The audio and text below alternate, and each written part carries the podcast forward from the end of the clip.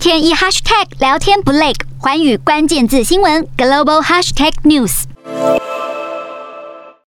苹果六号举办全球开发者大会，首次公开最新版的 iOS 十六、iPadOS 十六等作业软体。除此之外，也推出最新的 MacBook Air、MacBook Pro，并搭载最新的 M2 晶片。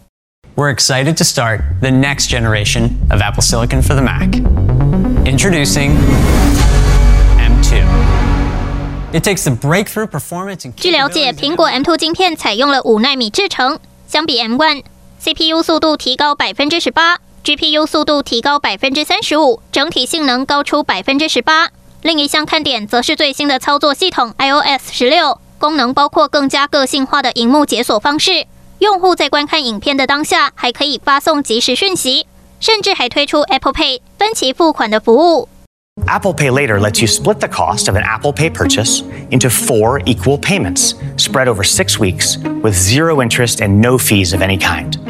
此外，苹果也针对许多 App 进行更新，其中讯息 App 有三大重点更新。如果文字没有传达清楚想表达的意思，但讯息已经发出去，别担心，可以编辑修改。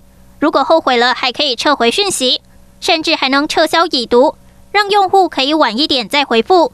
不过，令外界遗憾的是，苹果在本次发表会上并没有公布 VR 或 AR 相关产品的进展。